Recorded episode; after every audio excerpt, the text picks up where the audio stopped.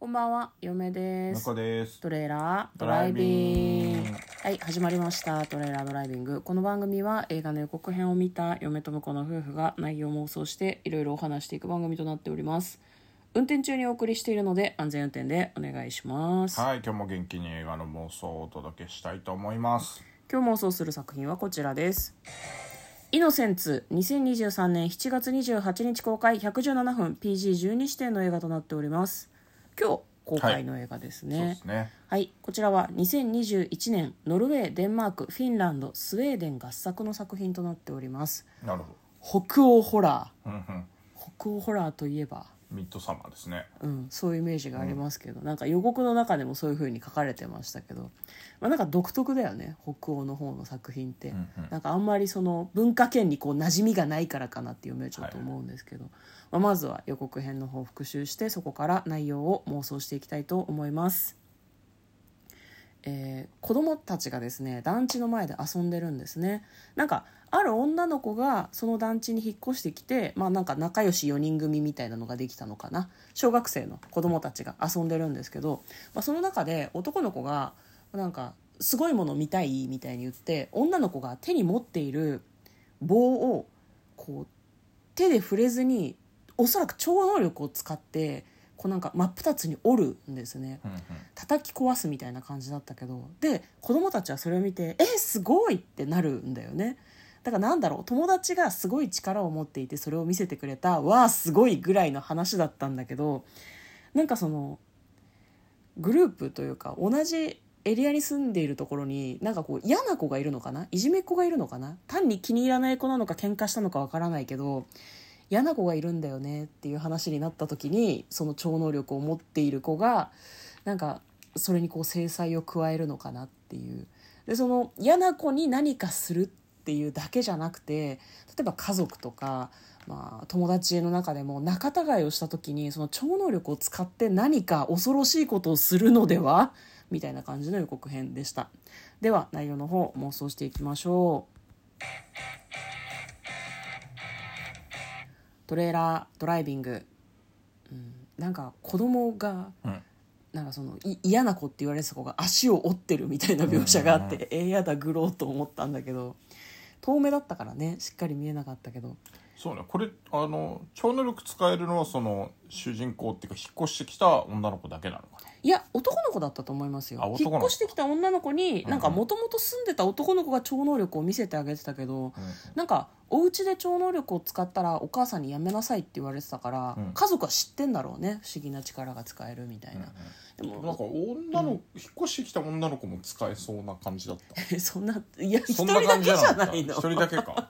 そんな超能力使える子供がいっぱい集まっちゃったらなんかうん。ちょっと違和感ありそうじゃない、まあ面白いけどね。4そうだから人全員ちょっと使えるってちょっねとずつみんな使えるようになってって、あの、超能力合戦みたいなの面白いなと思ったんだけど。そうなるとさホラーじゃなくてなんかこうなんだろうバトルものみたいな感じになっ、てスペックみたいになってくるけど。そうね。でも、あの、そうだからあの団地がなんか作用してるっていう可能性はないですか？磁場磁場のジ関係バーなのか、その何、呪いみたいな、黒魔術とかの、こうんう、何？配置になってて、あそこにいる子供たちはなんか不思議な力に目覚めてしまうみたいじゃあ足を折られたのは団地に住んでる子じなないなあれは。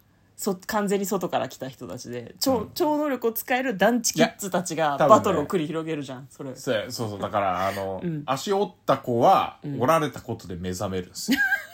復讐に来るんですよ、多分。なるほどね。じゃあこれホラーの皮をかぶっているけれども、うん。バトルものバだトルもの、そう。ジャンプ子張り供の子供同士の超能力バトルですね、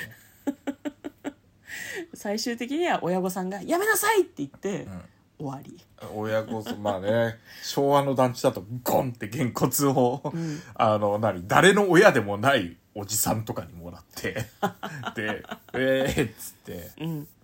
説教されて終わるっていう雷さんみたいなねドそうそうそうそう。ラえもんにおけるね。うん空き地の隣に住んでいて。雷さんで合ってるあの人。あれ雷さんじゃないの雷親父なだけで雷さんなの？え表札雷さんじゃないかっやたっけ？覚えてないけどマジか。ドラえもんのねね空き地があるんだけど、うんドラえもんに出てくる。そこでみんな野球をやるんだけど野球のボールがね隣の家の敷地に入っちゃって窓ガラスを割るんだよね、うん。高級でやるもんだから、で「こら!」って言われてみんなで逃げるっていうのが常だけどあれは雷さんだと思いますよ、うん。うん。じゃあ団地の主みたいなおじいさんがこうバトってたらやってきて「お前たちは何なんだやめろ!」ゴツンそう終わり、コンプラ的にどう？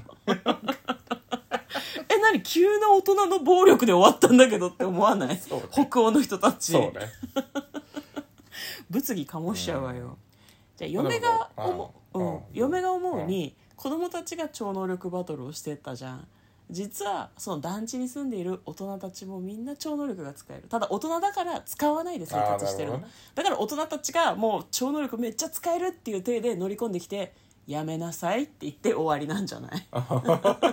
なんか、あの上位互換だけね。そうそうそうそう。こう物をいやうるさいとか言うと物をペシッつってこう、うんうんうん。触らずに落としちゃうとか。そう相殺あできる。痛い痛い痛いみたいうん。な感じで、あそうなんですよ。それいいかもしれないですね。いやなんかその子供たちが小競り合ってんなっていうのを大人たちは分かってたんだけど、子供たちの問題だからって思ってたんだけどちょっとあまりにも目に余るからやめなさいって普通に言われて、すっげえ怖い感じでね。そうそうそうそうそうでどうですかね。別に雷じいさんが出てくるでもいいけど、でもそっちの方がいいかもしれないですね。うん、だから子供たちだけでいろいろやっているんだけど大人はお見通しでしたみたいな感じの、うんうん私たちはこれはホラーの皮をかぶったバトルもの。超能力バトルと。うん、で最後教訓があるっていう。親は何でも知っているみたいな。